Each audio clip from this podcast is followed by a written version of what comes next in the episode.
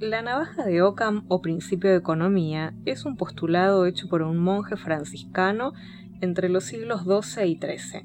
Lo que decía Ockham es que los entes no deben multiplicarse sin necesidad. Esto es, en igualdad de condiciones, la solución más simple es la más probable. Ockham nos invita a bajarnos de la ley del mayor esfuerzo para sumergirnos en el trabajo inteligente.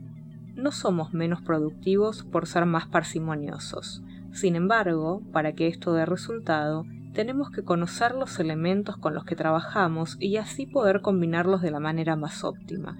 Hablo de recursos personales, materiales e intangibles. Una idea es un recurso, la motivación personal es otro, una herramienta es otro. Si pensás y visualizás tu plan desplegado como un todo, es probable que trabajes inteligentemente hay un límite sano en la búsqueda de la simpleza y no debe ser trascendido. Menos es más, pero menos que eso es un desastre.